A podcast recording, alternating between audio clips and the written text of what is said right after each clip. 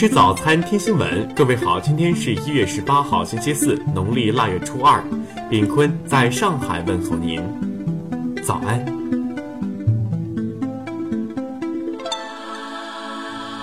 首先来关注头条消息。深圳市中级人民法院最近审结一起特大生产销售假药案。涉案人员在一年半的时间里，拉拢医生搭桥牵线，向全国的三十个省份的患者销售抗癌类假药达十种，总金额超千万元。经权威机构鉴定，这些抗癌药均系假药，有的根本不含有效成分。该团伙从境外采购未经国家批准进口的药品。走私入境后销售给患者，并通过公司官网宣传、向各地医院的医生推销等方式，将这些药品销往全国各地。除此之外，这个团队还自行调配制作所谓的抗癌药品，销售给患者。听新闻早餐知天下大事。中华全国总工会日前发布数据，全国职工总数已达三点九一亿左右。比二零一二年的三点五亿增长了百分之十一点八。中国民航预计今年春运运输旅客六千五百万人次，比去年春运增长百分之十左右，继续保持高增长态势。国资委十七号表示，截至二零一七年底，国资委及中央企业已累计完成超过一千二百多户储江治困任务，其中约有四百户实现市场出清。最高人民法院昨天出台司法解释，明确夫妻双方共同签字或者夫妻一方事后追认等共同意思表示所负的债务，应当认定为夫妻共同债务。十七号，中国农业部数据显示，二零一七年中国食品价格下降百分之一点四，是自二零零三年以来首次下降。国内农产品市场运行总体平稳，价格稳中略降。汽车工业协会近日发布数据，二零一七年新能源汽车累计生产七十九点四万辆，同比增长百分之五十三点八；累计销售七十七点七万辆，同比增长百分之五十三点三，并实现贯穿全年的环比增长。昨天，中国民航局表示，二零一七年中国民航航班正常率为百分之七十一点六七，与二零一六年相比下降五点零九个百分点。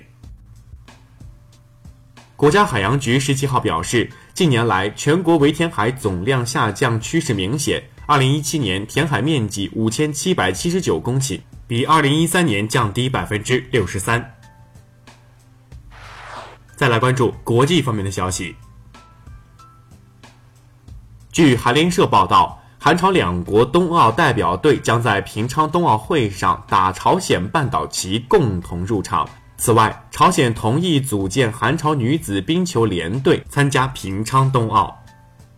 据南美侨报网报道，受经济危机影响二零一七年巴西奢侈品市场收入为六十六点八亿美元，同比下降百分之八点五全球排名下降至二十二位。当地时间十六号，意大利米兰格莱考地区的宝乐达蒙福特重金属制造公司发生一起重金属中毒事件，事件造成三人死亡，六人深度中毒入院。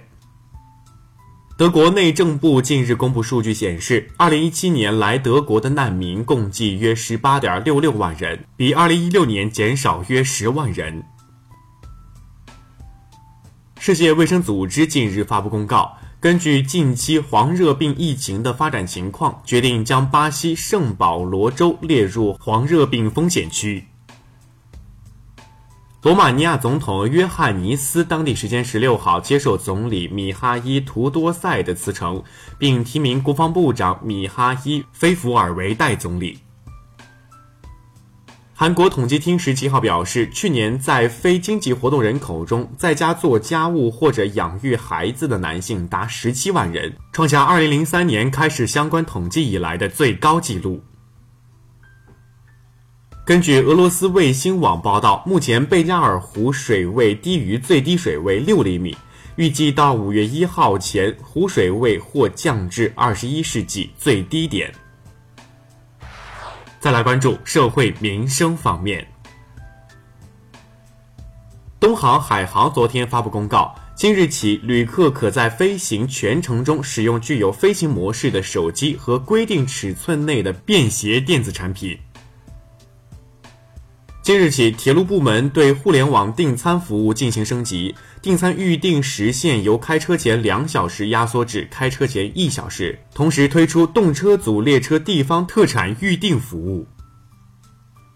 河南三名儿童在冰面上玩耍时不慎掉入水坑，在家休息的赵永博立刻跑去施救。事后，赵永博表示，虽然自己不会游泳，但救人是本能，任何人遇到这种情况都会这么做。十七号，滴滴共享单车平台在北京、深圳上线，平台目前包括小蓝单车和 ofo 小黄车，其中小蓝车将免押金骑行。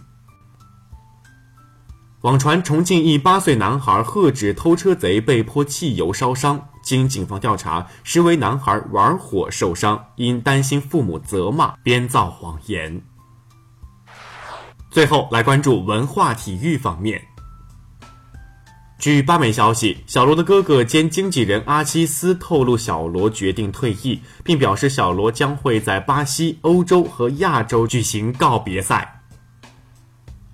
国际足球历史和统计联合会近日发布二零一七年度世界足球俱乐部排名，西甲豪门皇家马德里排名世界第一位。